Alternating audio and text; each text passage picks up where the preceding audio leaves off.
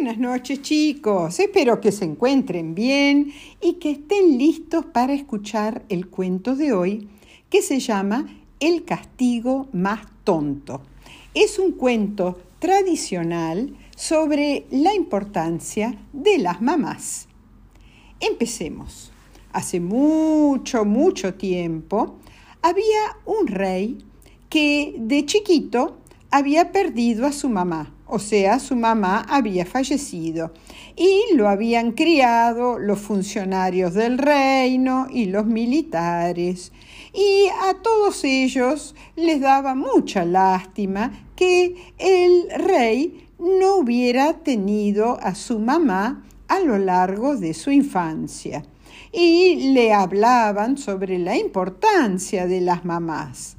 Tanto le hablaban de lo buenas e inteligentes que eran las mamás, que decidió nombrar a varias mamás eh, como ministras de Economía, de Educación, ministras de Salud y de Relaciones Exteriores. Todo el reino se alegró muchísimo, porque todo iba a andar muy bien si las mamás estaban al mando de los ministerios. Pero como ministras hubo varios problemas, porque siempre anteponían a los problemas del reino los problemas de sus hijos. Si un hijo estaba enfermo, se quedaban a cuidarlo antes de ir a una reunión de gabinete y el rey se ponía, se enojaba muchísimo.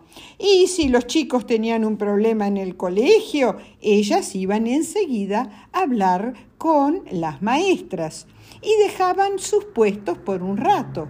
Lo mismo trabajaban muy, muy bien, pero anteponían los problemas de sus hijos a eh, los problemas del reino en esos pocos momentos. El rey, que no tenía experiencia de lo que era una mamá, les dijo a todas ellas que si interrumpían su trabajo y pensaban en sus, que sus hijos eran más importantes que sus trabajos, se debían ir del reino. ¿Eh? ¿Y qué hicieron las mamás? Se fueron todas. Poco después, en un reino sin más las cosas empezaron a ir aún peor. Había graves problemas de desnutrición, o sea, eh, los chicos, los grandes, estaban comiendo mal. El rey dijo, contraten a 500 cocineros, y sus consejeros los contrataron. Pero pronto empezó otro problema. Sin las mamás, las casas, las calles se estaban poniendo todas muy desprolijas y muy sucias. Contraten a quinientos mayordomos, dijo el rey. Pero no fue lo mismo que cuando estaban las mamás. Y luego surgió otro problema. Todos se enfermaban y al no estar las mamás no había nadie para curar enfermedades o infecciones leves. ¿eh? Y entonces el rey dijo, contraten a 500 enfermeros. Y así hicieron los consejeros del rey, pero la salud de la gente no mejoraba. Y un día el rey, muy preocupado, decidió caminar por las calles de la ciudad a ver si averiguaba cuál era el problema del reino.